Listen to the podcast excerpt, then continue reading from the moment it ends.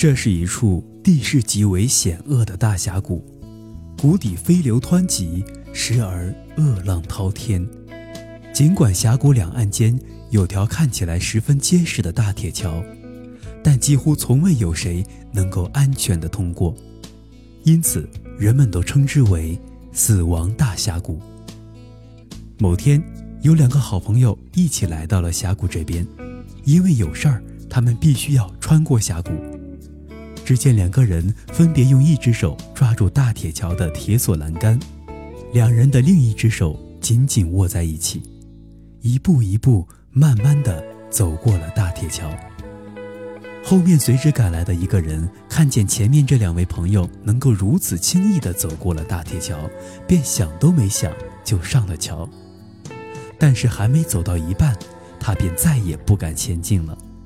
震耳欲聋的涛声让他两腿发抖，几丈高的浪头更是让他胆战心惊。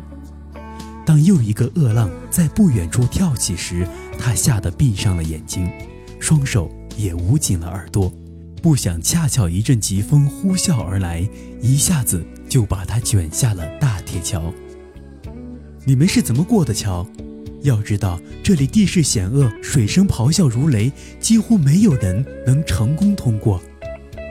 人们非常惊讶地问他们：“怎么有危险吗？”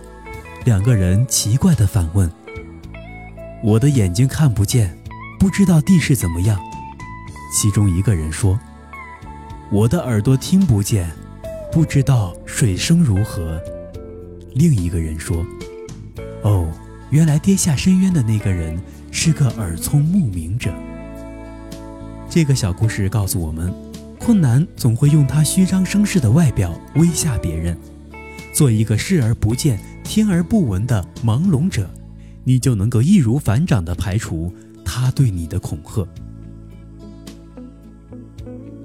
好了，本期的小故事大道理就是这样。我是东升，我们下期再见。